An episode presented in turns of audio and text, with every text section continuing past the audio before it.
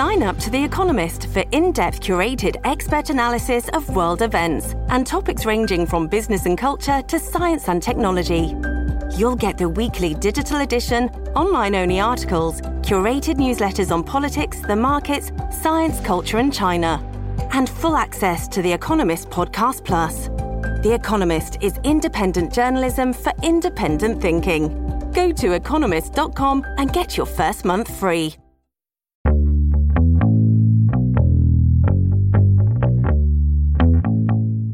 Bem-vindo e bem-vindo ao Roteirices. Eu sou Carlos Alberto Júnior e hoje eu entrevisto o diplomata e escritor Alexandre Vidal Porto sobre o livro Cloro, lançado pela Companhia das Letras.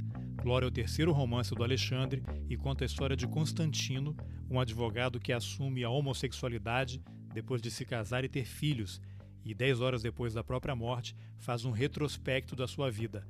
É um livro com várias passagens autobiográficas, muito corajoso e honesto, e só por isso já valeria a leitura. Mas a obra do Alexandre Vidal Porto, claro, é muito mais do que isso. Vamos nessa. Alexandre, para quem ainda não conhece o seu livro mais recente, Cloro, o que eu acho já um absurdo, né? Você poderia falar rapidamente qual é a história do livro, mas sem dar spoiler? A história do livro é, é um, a história de um morto, uma pessoa que morreu há 10 horas e que reteve a consciência e, e vai se apresentar a Deus, digamos assim, ou a qualquer divindade ou qualquer entidade que apareça depois da morte dele, porque nada ainda apareceu. E ele começa a rememorar a vida dele, organizando, é, digamos, as, as ações para quando essa entidade, esse ser uh, além túmulo aparecer, ele ter como apresentar a sua vida. Eu acho que, sem dar spoiler nenhum, é mais ou menos isso. Tá alguma inspiração aí num cara chamado Machado de Assis? Não sabia. É que eu não, eu não atinei. Se eu tivesse é, pensado na hora que escrever assim do além túmulo fosse criar tanta comparação com, com memórias póstumas, eu teria inventado uma outra história, porque nunca jamais cometeria essa ousadia. né? Mas, Mas não, é verdade. Ótimo. Assim, eu, eu acho engraçado que as pessoas pensem que eu pudesse ter audácia. Mas, uh, não, eu li há muito tempo o, o, o Brás Cubas, eventualmente eu retorno a ele. É claro que eu gosto muito de Machado de Assis e eu acho que Machado de Assis uh, me influencia muito, claro, eu gosto muito. Mas eu não, não, não, não tem nada a ver com. Não. Eu, o que eu queria, na verdade, foi a razão pela qual eu escolhi escrever assim como defunto, foi o fato de que eu precisava de uma vida completa, uma vida que com início, meio e fim, para ter justamente uma visão panorâmica do que foi a vida desse meu personagem Constantino. Era por isso. E aí deu esse esse, esse, esse corto-circuito. O personagem principal do livro é o Constantino. Ele é um advogado, a mesma profissão Isso. que você exerceu antes de se tornar diplomata. O Constantino Isso. teve uma namorada de Curitiba, de família austríaca. Eu sei que você teve uma namorada austríaca também. O que, que tem de você no Constantino? O Constantino é mais ou menos um, um é, a pessoa que eu poderia ter sido, mas não fui. Como assim? Eu, eu, poderia ter me tornado Constantino. No caso, Constantino é, assim, se você for categorizar sociologicamente, ele é um gay no armário. É um, um homossexual que se casou com uma mulher e, e teve uma vida dupla, Uh, nunca revelou para nem para a mulher nem para os filhos a, a, a, natureza da sexualidade dele, nada, nunca se conversou sobre esse assunto. E eu acho que eu poderia ter sido uma pessoa assim. Em algum momento eu tive que é, enfrentar um desafio, quer dizer, eu vou, é, porque eu, eu, eu, rejeitei muito a, a, a minha homossexualidade até finalmente aceitá-la aos 30 anos de idade, que é tarde, né? Mesmo para minha geração, eu tenho 54. É. Então eu acho que o Constantino não teve, é, talvez não tenha tido a oportunidade que eu tive. Tem uma frase que me incomodou muito no livro. Depois eu digo por quê. Que é a Sim. seguinte: Um dia me chamaram de bicha. Depois, em outro momento, tem uma frase ali há um alerta de que ser bicha não era bom, né? Isso.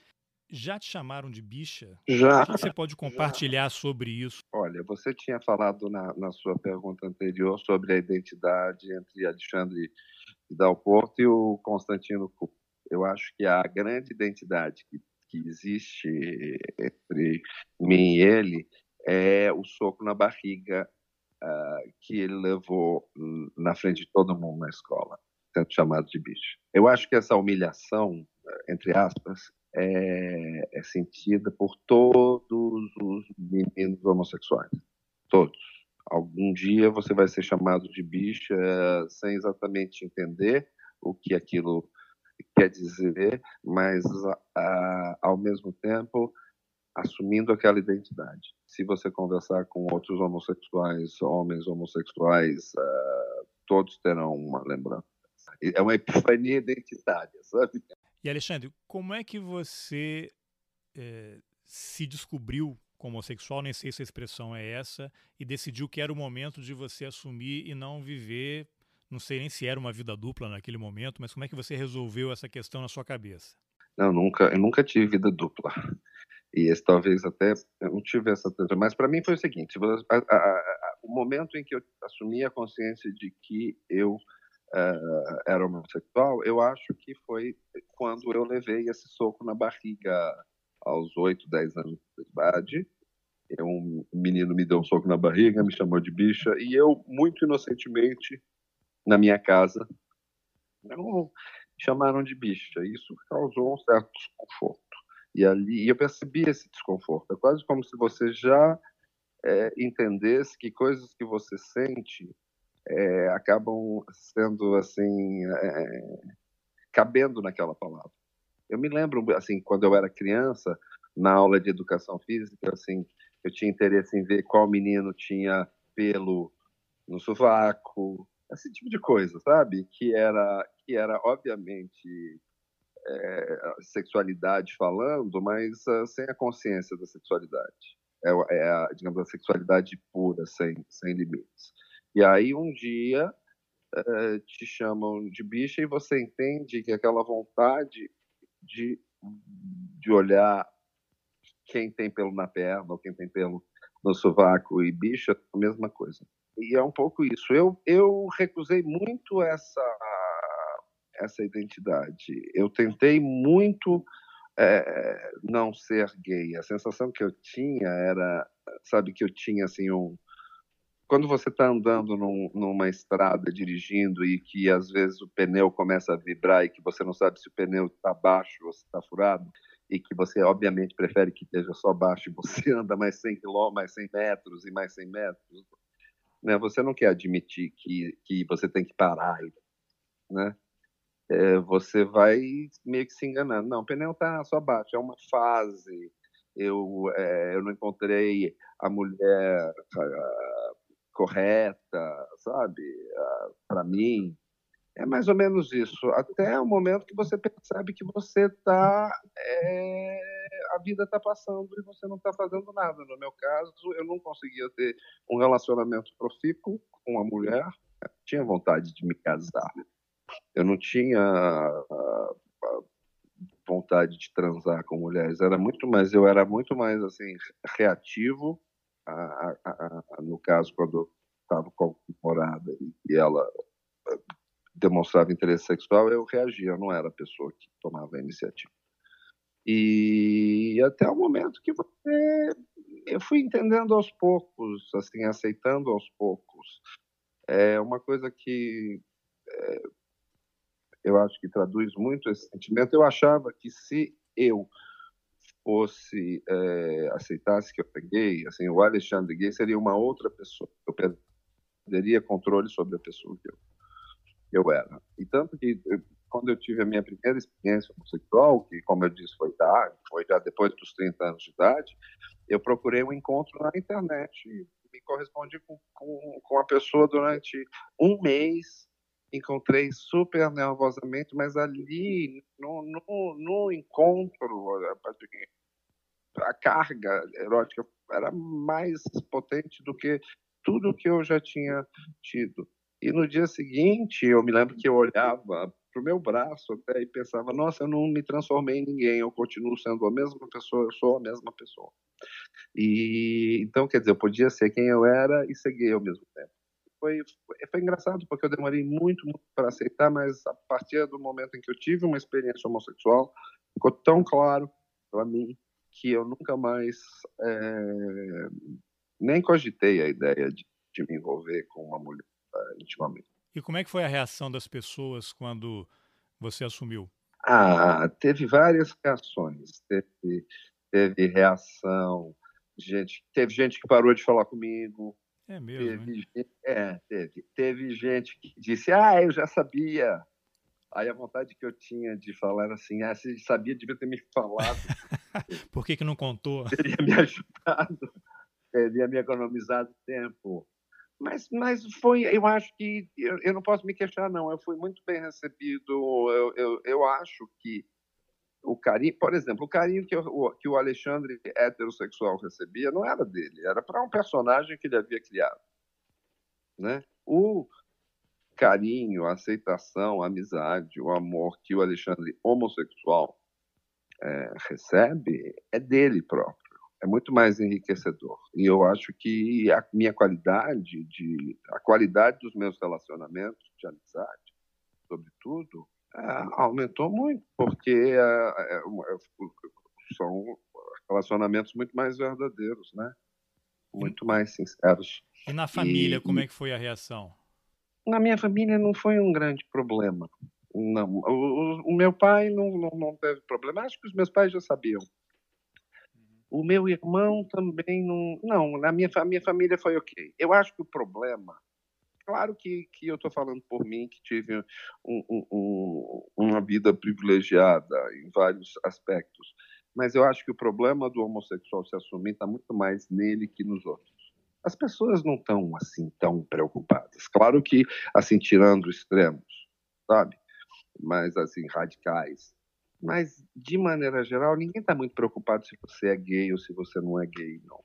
Eu acho, e, e, e as pessoas mais ou menos têm uma ideia ou imaginam. Eu, não, eu acho que, no fundo, é, os, os, homossexuais no armário, eles superestimam, uh, eles superestimam muito esse, esse desafio. Eu acho que quando você supera esse desafio de sair do armário e se apresentar ao mundo como gay, você vê que não é uma coisa tão complicada e não é tão agressiva. Claro que você tem né? desagradabilidades, né? você sofre ataques, uh, sabe, uh, até do presidente da República, mas enfim, você ataca de volta, você responde. Não, eu não acho que. Eu não quero chamar de coitadismo, mas eu acho que, que os homossexuais têm que ter mais consciência dos, da sua força e exercer mais a sua força.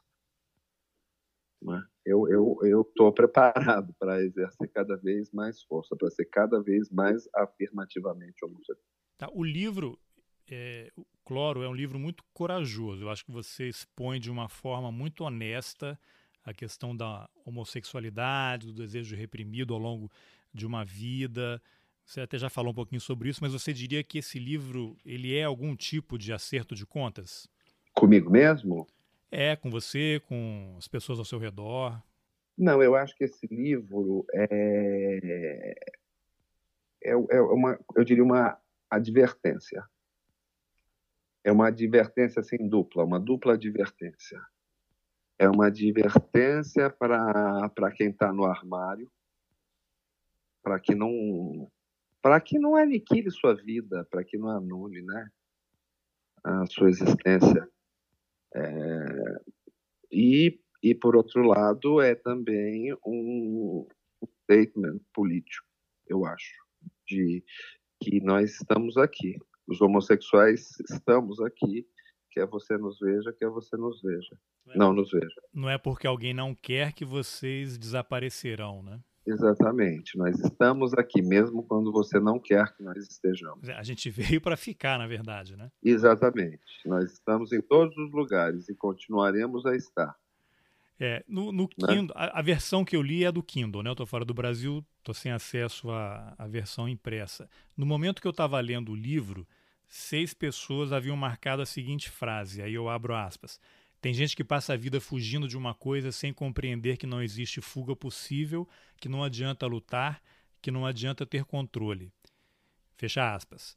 Bom, sabe-se lá quantas outras pessoas se detiveram nesse trecho, na versão impressa, hum. ou depois na versão é, digital, depois que eu, que eu li. É a grande ilusão do mundo, eu acho, do ser humano, é que se possa ter controle sobre qualquer coisa, muito, mais, muito menos sobre a vida.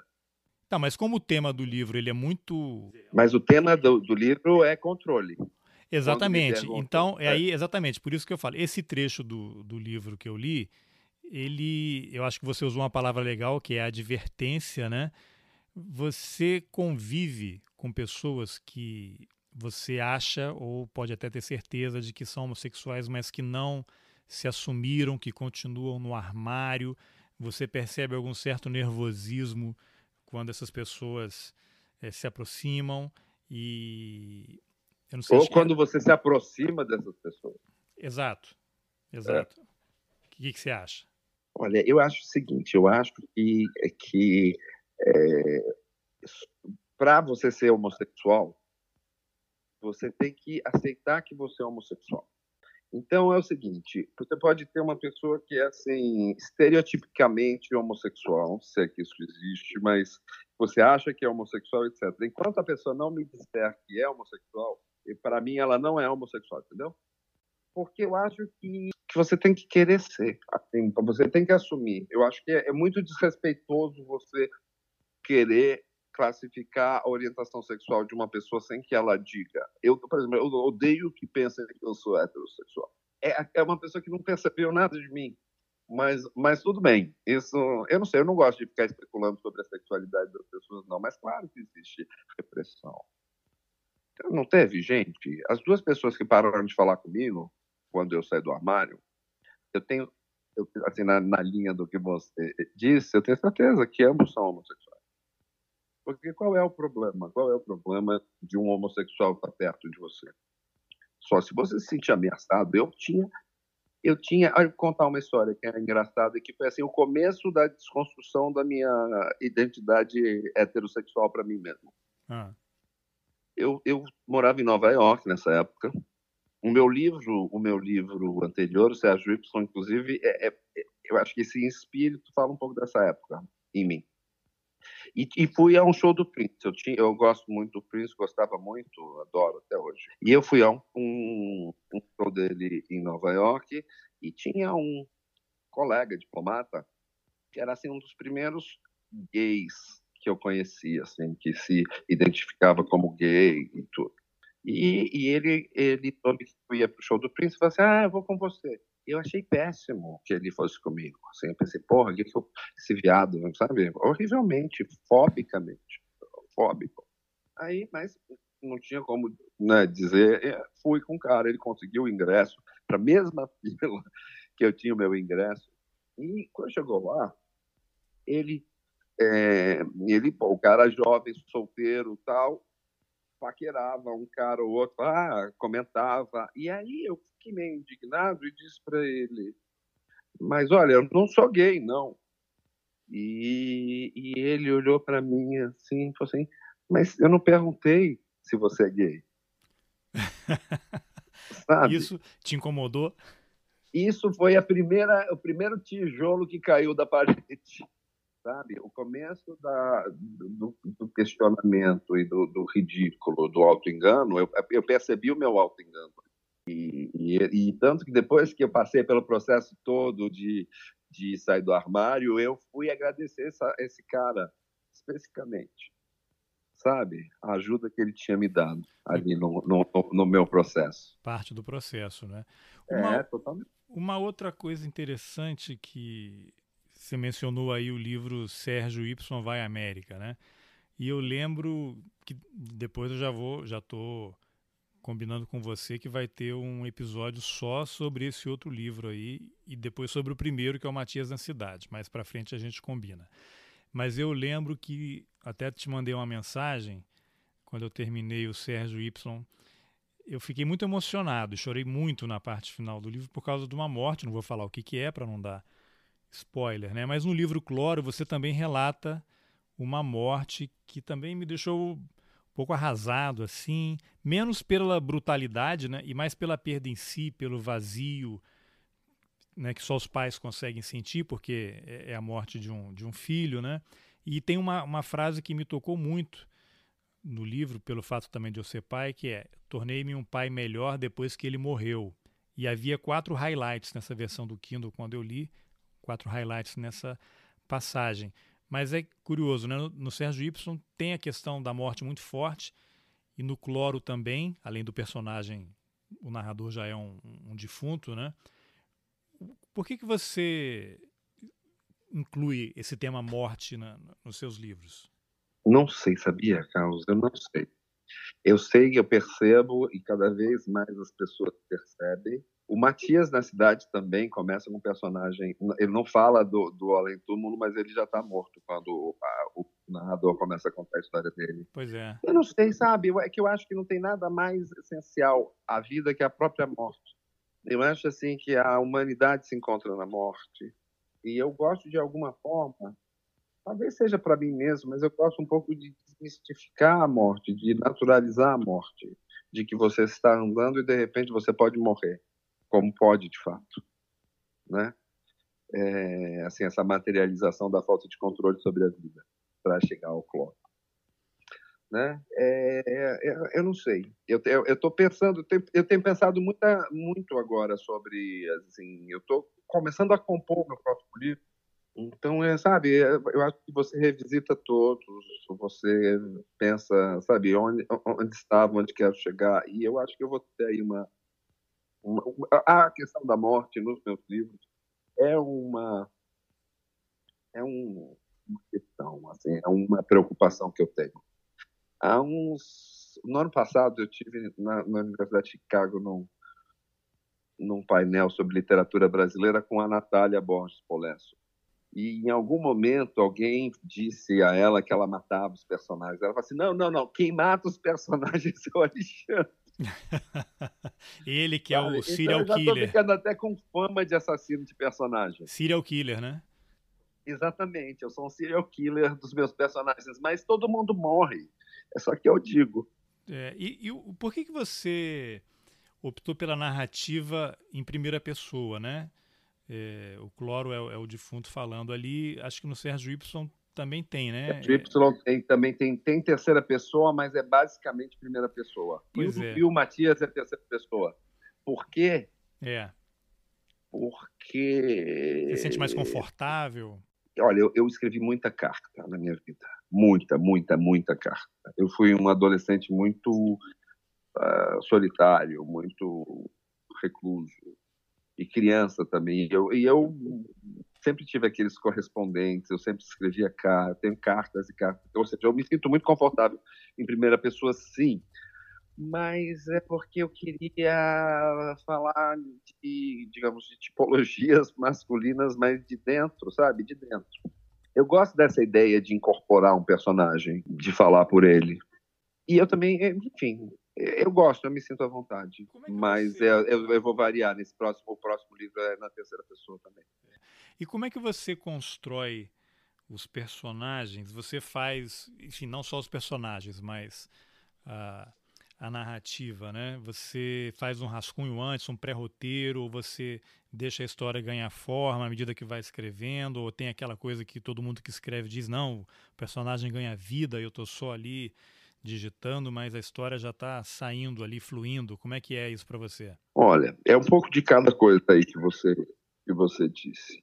É, é, é primeiro, eu tenho, eu tenho assim, eu, eu, parto de um tema que no caso no caso do, do cloro é controle, no caso do Sérgio Y é coragem, no caso do Matias é covardia e no caso do livro que eu estou escrevendo agora é deslealdade.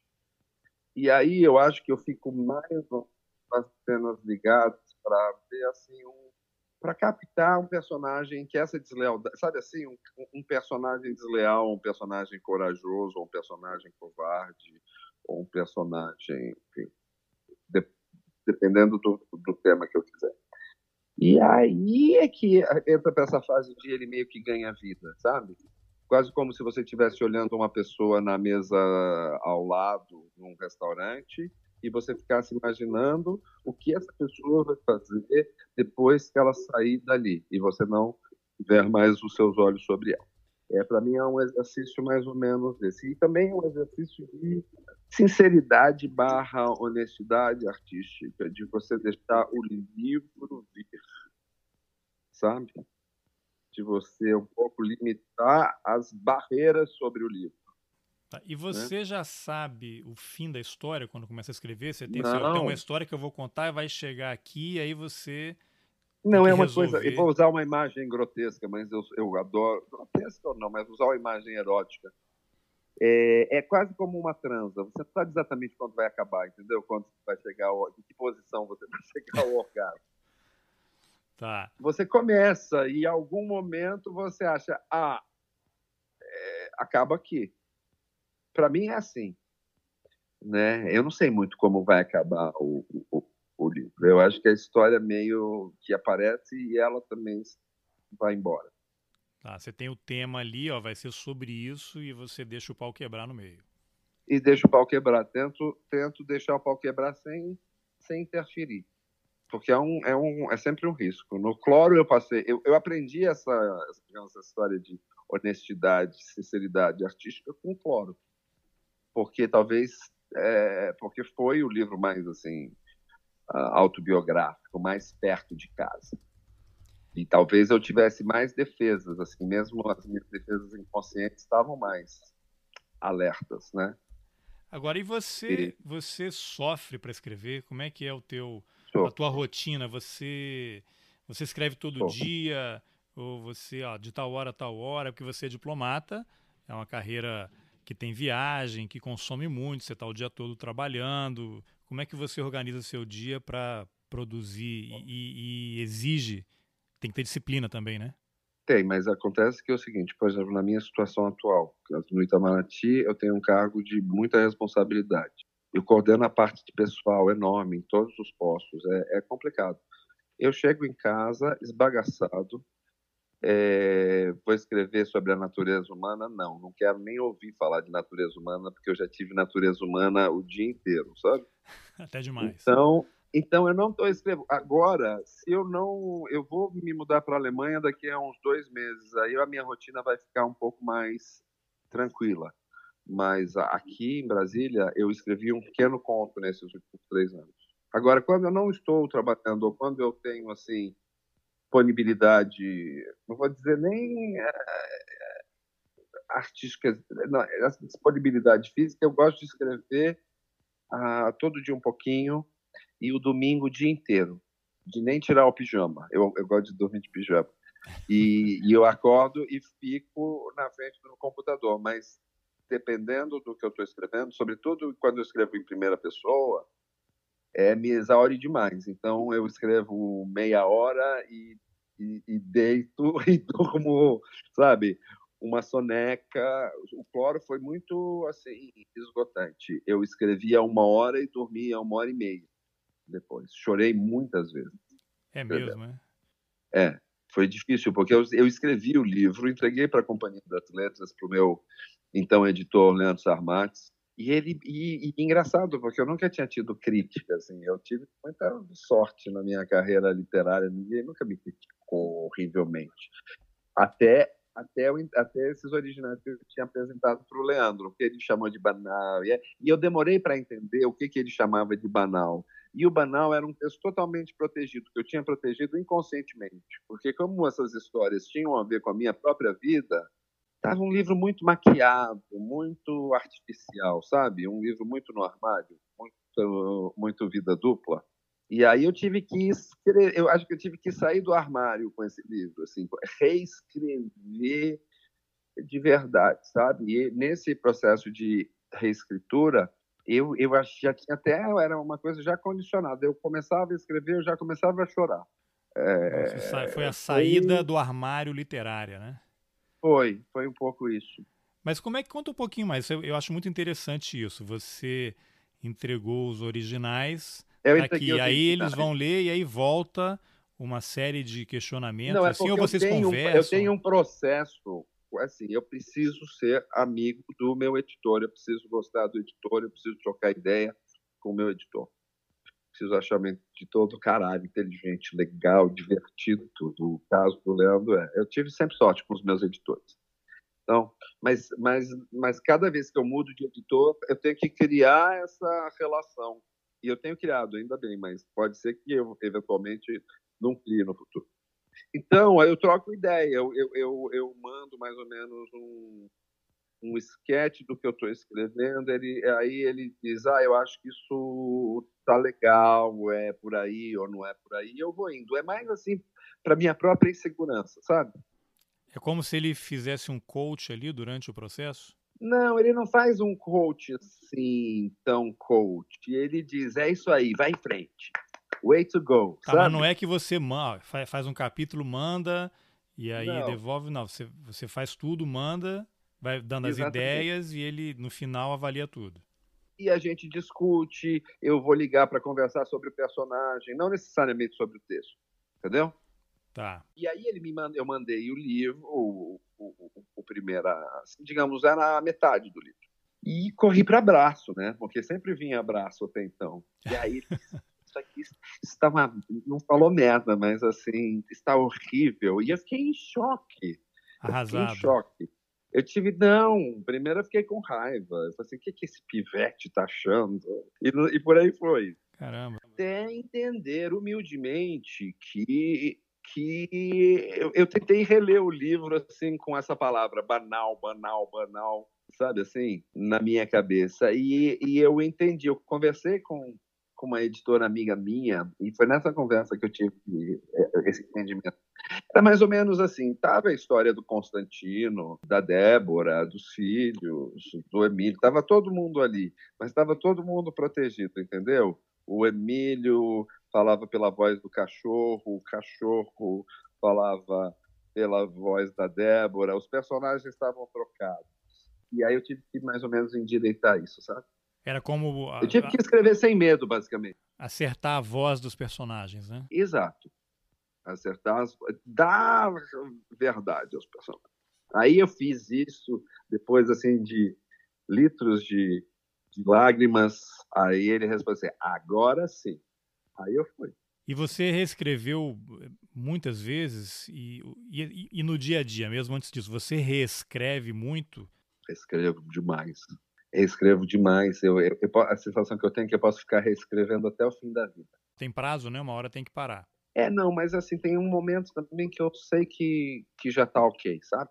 Porque no fundo é o seguinte, eu, eu, eu, eu sou muito preocupado com a eficiência da comunicação.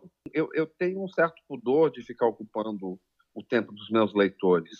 Então eu quero falar o máximo com o mínimo, eu quero usar o mínimo de tempo possível, porque eu acho que é uma grande generosidade, eu acho quase um abuso do, do artista impor o seu trabalho, sabe? É, é, claro que é ótimo quando você, as pessoas gostam do que você faz, mas esse primeiro approach, sabe, assim, ah, pô, perde duas horas, três horas da sua vida lendo o que eu escrevi aqui.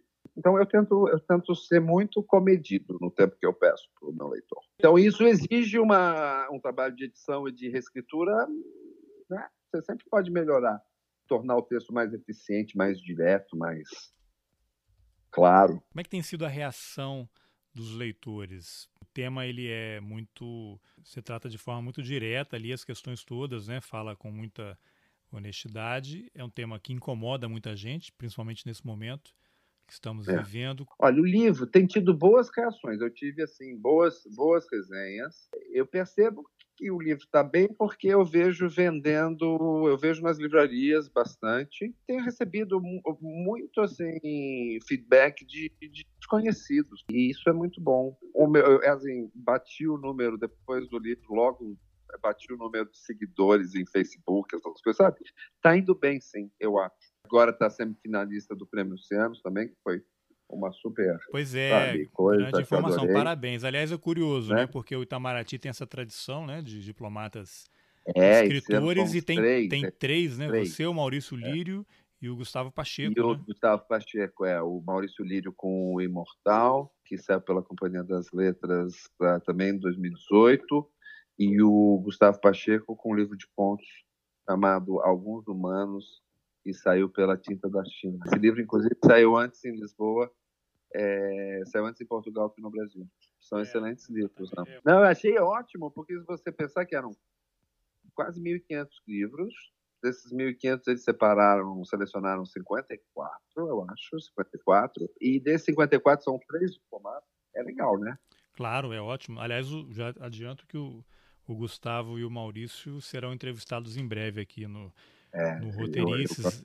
E aí eu te aproveito para te perguntar: você sempre pensou em escrever livro? Como é que você decidiu entrar nessa? Porque é uma coisa que exaure, né? Não é uma coisa simples, principalmente acumulando com a sua profissão, né? Não, sempre, sempre pensei. Sempre pensei. Agora, eu sou uma pessoa insegura, eu preciso de, eu gosto de segurança. Então, eu fiz tudo assim, eh, eu adquiri todos os, os quesitos de segurança, sobretudo assim, material. Diplomata, resolvi as questões. Aí, quando eu me senti seguro para escrever, é que, que eu comecei a escrever sabe? Eu sempre quis, mas o problema da homossexualidade me impedia muito, porque como é que eu posso falar de uma coisa, sabe? Como é que eu posso ser um artista se tem temas que me apavoram tanto? Ah, e você nem havia vivido aquilo ainda, né? Você ainda estava no armário. Como é que você vai escrever sobre não, aquelas exato, é, experiências era, todas era, sem tê-las assim. vivido? eu demorei, eu demorei para me sentir preparado. Pra, eu publiquei meu primeiro romance, eu publiquei com 40 anos. Né? É tarde, mas eu acho que foi na hora certa. E você se sente um ser humano melhor ao final de cada livro? Ou pior? Eu, eu, eu me sinto assumidamente pior, o que me torna melhor, entende? Não, explica. É o seguinte, eu vejo as minhas limitações, eu vejo retratos feios. Mas você ver, entender e aceitar essa feiura é um exercício de humildade, eu acho, de alguma forma, e isso é bom, entendeu? Sim, você sim. não é não é assim ser pior ou se tornar pior é que te faz melhor. Não é aceitar que você se tornou pior é que te faz melhor. É, é como Mas aquela nada história. faz pior, é aquela história, ter esse peso dos anos, esse negócio, sabe? todo dia é uma coisa nova, você vai se sentindo envelhecer. Então, no fundo, você está tá, tá sempre pior fisicamente, pelo menos. É, é verdade. E, ou não, né? Mas. Fisicamente não tem jeito. Condições normais de temperatura e pressão, cada dia que passa é menos um dia à frente. E Alexandre, o que, que você pode falar desse momento em termos de leitura no Brasil? Você tem novas plataformas, né? tem livros digitais, ao mesmo tempo você tem livrarias fechando, né? livrarias endividadas, e quando a livraria quebra, a editora não recebe, se a editora não recebe, o autor também não recebe. E eu sempre leio coisas um pouco conflitantes, né? Aumentou a venda de livro, está abrindo livrarias, mas as grandes estão fechando. Tem mais gente escrevendo, tem mais leitor, tem menos leitor. Você já se deparou para analisar um pouco esse cenário? Sim e não. É, é, eu observo, eu observo no que eu leio, no nas conversas que eu tenho com as pessoas, no que eu vejo nas redes sociais, etc. Minha experiência é um pouco limitada em relação a isso. O que eu acho é o seguinte: nunca se escreveu tanto. Eu acho que nunca se escreveu tanto e nunca se publicou tanto, considerando-se todas as plataformas que você tem de publicação. Ah, mas eu tenho a impressão que talvez nunca se tenha lido tão pouco. Por quê? Por causa da Facebook, Twitter? É, eu acho que o limite de absorção de texto das pessoas é muito curto, é muito difícil você ter, sei lá, uma hora seguida para se dedicar a um livro. Eu acho que as pessoas estão perdendo um pouco a, a, a, a ideia, sabe, do, do, do, que é um livro, ou do, de, do que do que serve um livro, sabe? Para que serve um livro? Capacidade de concentração. É, essa, essa, assim, eu acho que se perde um pouco é a utilidade do livro, a utilidade existencial, existencial e terapêutica do livro, sabe? Eu acho que essa mensagem está um pouco perdida não sabe se o livro é um objeto, mas se é um livro é um objeto, é um objeto que ocupa muito espaço, é, que nem sempre é bonito, sabe? Eu acho que assim a, a, a finalidade da leitura é que se perdeu, seja um pouco a, a, finalidade da literatura se perdeu e eu acho que isso é é muito preocupante e é uma coisa porque é um empobrecimento do humano, né? Da, da, da experiência humana. Você acha que falta um pouco de investimento ou muito investimento na formação de novos leitores. Eu estou já longe da escola faz muito tempo, meus filhos, meus filhos estão pequenos, agora que eles vão começar a vivenciar essas coisas, aí eu vou voltar a ter alguma ideia, né? Mas você acha que falta realmente investimento na formação de leitores? Eu acho que falta investimento na formação de leitores, sim, mas eu acho que assim, eu acho que os leitores são formados na escola, então, na verdade, o que falta é recurso na educação, né? É empenho na educação, é uma educação de qualidade, porque esse entendimento do, do poder e do potencial da leitura, você pode adquirir sozinho, depois de um certo cabedal que você adquira na escola. Você é quase intuitivo, você pega isso sozinho é uma experiência que você descobre sozinho quando você está na escola lendo, ou com bons professores. Tem algum, agora, algum episódio que te acende para a leitura, que transforma em leitor. Mas isso numa educação de qualidade, ou, ou, ou, pelo menos numa educação que não seja abandonada e, sabe, sucateada como a nossa está agora. E você, né? você lembra o momento em que você se tornou um leitor? Como é que foi a, a leitura na sua vida? Como é que você teve os primeiros contatos e aquilo se tornou um hábito? Olha, eu, eu li muito, muito, muito, muito. Eu era, eu era uma criança triste sozinha, né? Eu não tinha muitos amigos. Por quê? E eu acho que tinha a questão da homossexualidade, de você ser efeminado, de você é, não gostar das brincadeiras. E, além disso, eu tinha uma dificuldade é, física quase, porque eu, eu usava, desde dois anos de idade, eu uso graus, um, uns óculos muito fortes. Eu tenho 11 graus de hipermetropia, 7 graus de astigmatismo. Na época eu era estrábico, então eu usava um óculos assim, fundo de garrafa total. Não dava para jogar bola, não dava. Então eu só lia, lia, lia. Eu lia, assim, tinha bastante livro na minha casa, ainda bem. Eu li os meus Machado de Assis que eu tenho, que estão aqui ainda no meu quarto, olhando a uma coleção que estão rabiscados de giz de cera por mim, entendeu? Então eu sempre tive muito fascínio por livro, por leitura. E o grosso da minha leitura foi feito mesmo na infância e na, na adolescência. E quais os autores que mais te influenciaram? Ah, eu acho. Influenciaram. Eu não sei como é que os autores influenciam, né? É, mas, assim, dos autores que eu gostei mais e que me que falaram mais comigo, eu acho que, é, sem dúvida, Machado de Assis. Eu gostei sempre. Sempre foi. Assim, a leitura de Machado de Assis, para mim, sempre foi uma coisa muito prazerosa e, e isso acho que me marcou desde cedo. Guy de Maupassant, eu adoro. Eu adoro Guy de Maupassant eu li muito também dele. Eu gosto de Kafka bastante, eu gosto de Tennessee Williams, mas eu tenho lido muito mais poesia do que prosa. Na vida adulta, eu sou muito mais um leitor de poesia que um leitor de prosa, sabe? É, você andou até traduzindo é. poesia, né? A traduzir é com a amiga minha, Gisela Padovan. Eu gosto muito de traduzir poesia. A gente traduziu uns poemas do Langston Hughes para Piauí e também uns poemas do Philip Larkin. Esses acabaram não saindo publicados porque a revista não conseguiu os direitos. A Folha de São Paulo também tentou, mas não conseguiu os direitos. Lá parece que o Philip Larkin é muito complicado, tá? mas os poemas são tão eu gosto muito. Eu acho assim, eu acho a poesia muito mais potente, né? E você já ousou alguma poesia? Como de o outro, ainda não, não, não ousei não, senhor. Mas é algo Mas... que te atrai, assim? Você tem interesse? Ah, tenho total interesse. Eu acho assim que eu teria, até a minha utopia seria poder ser um poeta, mas a poeta, mas você tem que atirar muito bem para ser poeta, né? É uma bala só, sabe? Fora poesia, você tá lendo o quê? Cancún. Estou lendo Cancún do, do Miguel de Castilho, mas ainda não acabei, mas estou adorando. Então, estou lendo esses. Eu tenho um monte de livros que eu tenho que ler, assim, quase por obrigação social dos meus amigos, para poder conversar. Eu estou nessa fase agora. Eu estou lendo os, os lançamentos dos meus amigos. Você convive muito com escritores também, né? Convivo muito com escritor e muito com, com jornalista também. É, eu me dou, e com fotojornalista. É engraçado, tem muitos amigos fotojornalistas.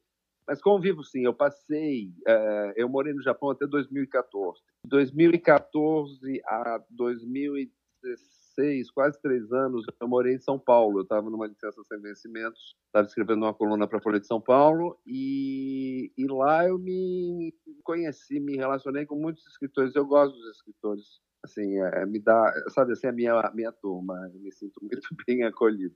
Então você tem que ler muito deles, né? Porque escritor é um, bicho, é um, bicho, vaidoso, né? Você chegar para conversar sem ter lido, vai arranjar encrenca. Então, para não ter encrenca, e, assim, diplomaticamente, eu vou ler o livro dos meus amigos. Como é que é? E, e, quando é que sai o. Você falou que está escrevendo aí um, um novo livro, já tem prazo aí? Você já começou a, a labuta Não, mesmo?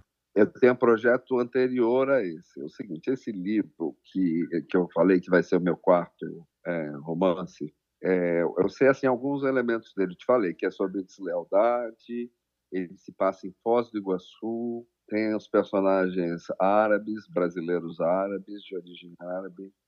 É, eu não sei ainda exatamente. Então, eu não tenho nem. Agora, o que eu tenho, sim, eu já estou trabalhando, é o, o Matias da Cidade foi publicado em 2005 pela Record.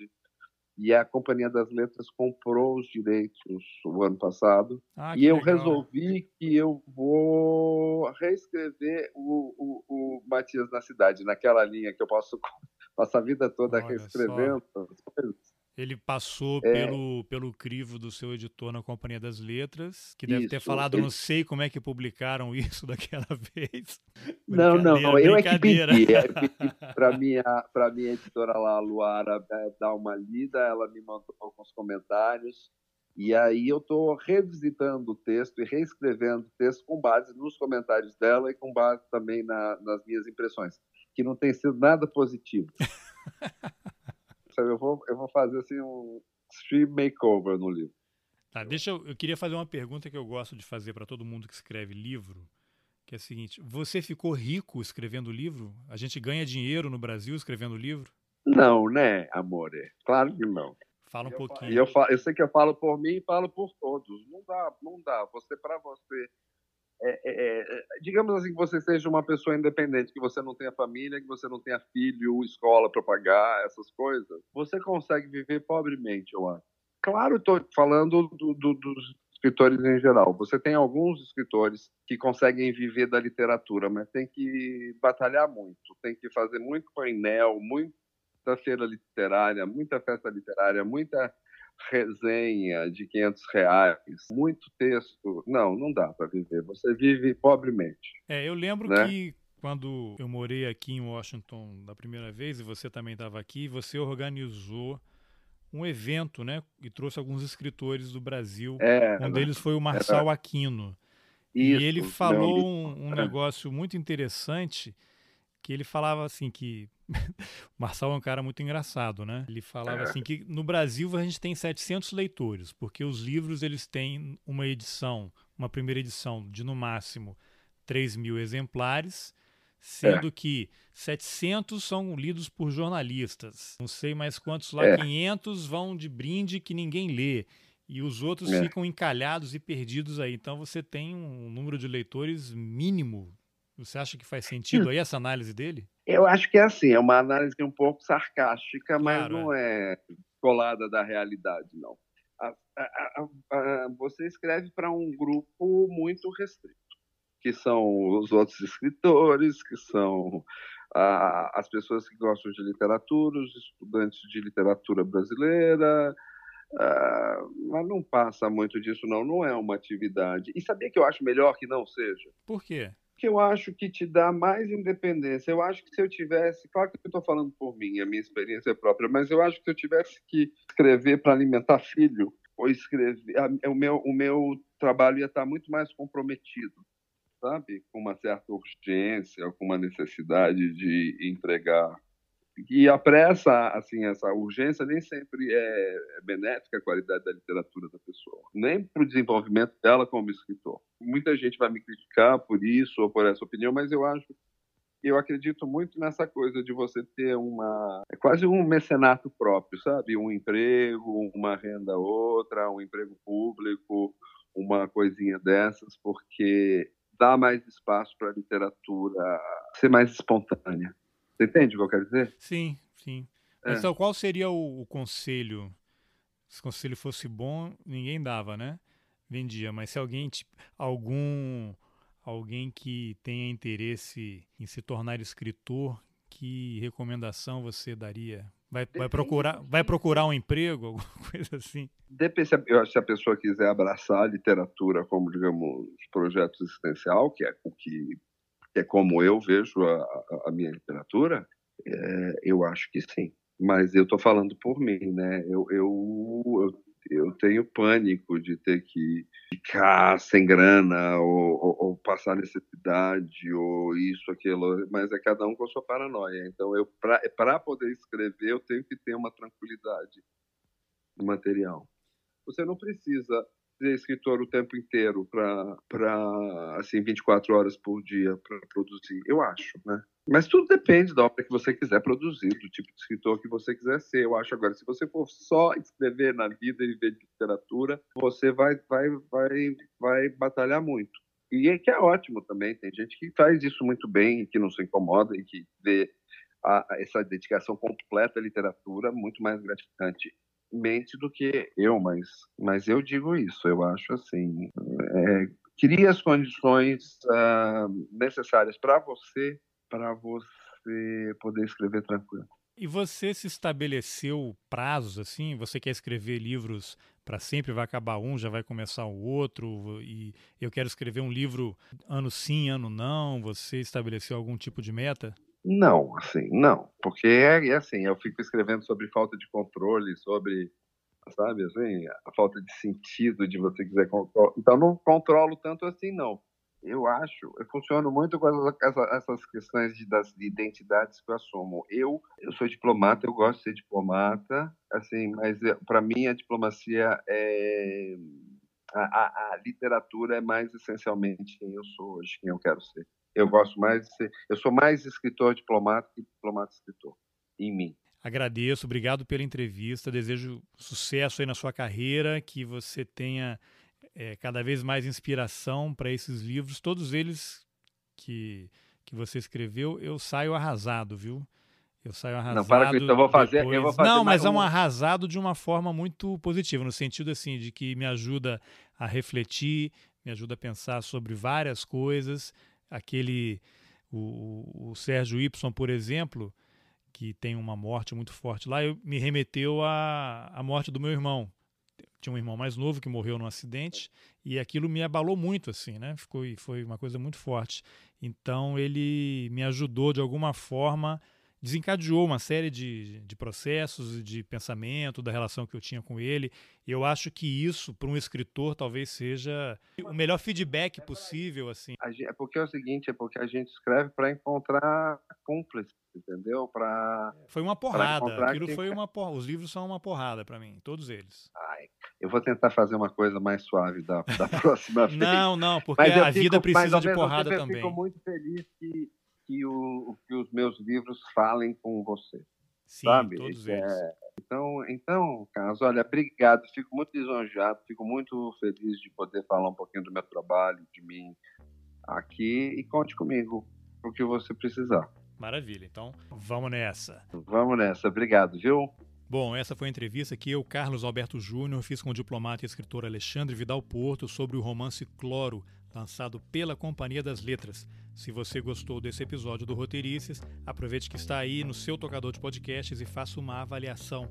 Isso ajuda a levar o podcast para mais gente. Aproveite também e compartilhe o Roteirices nas suas redes sociais. Os links estão nas informações do episódio. Obrigado pela companhia e até a próxima. Valeu!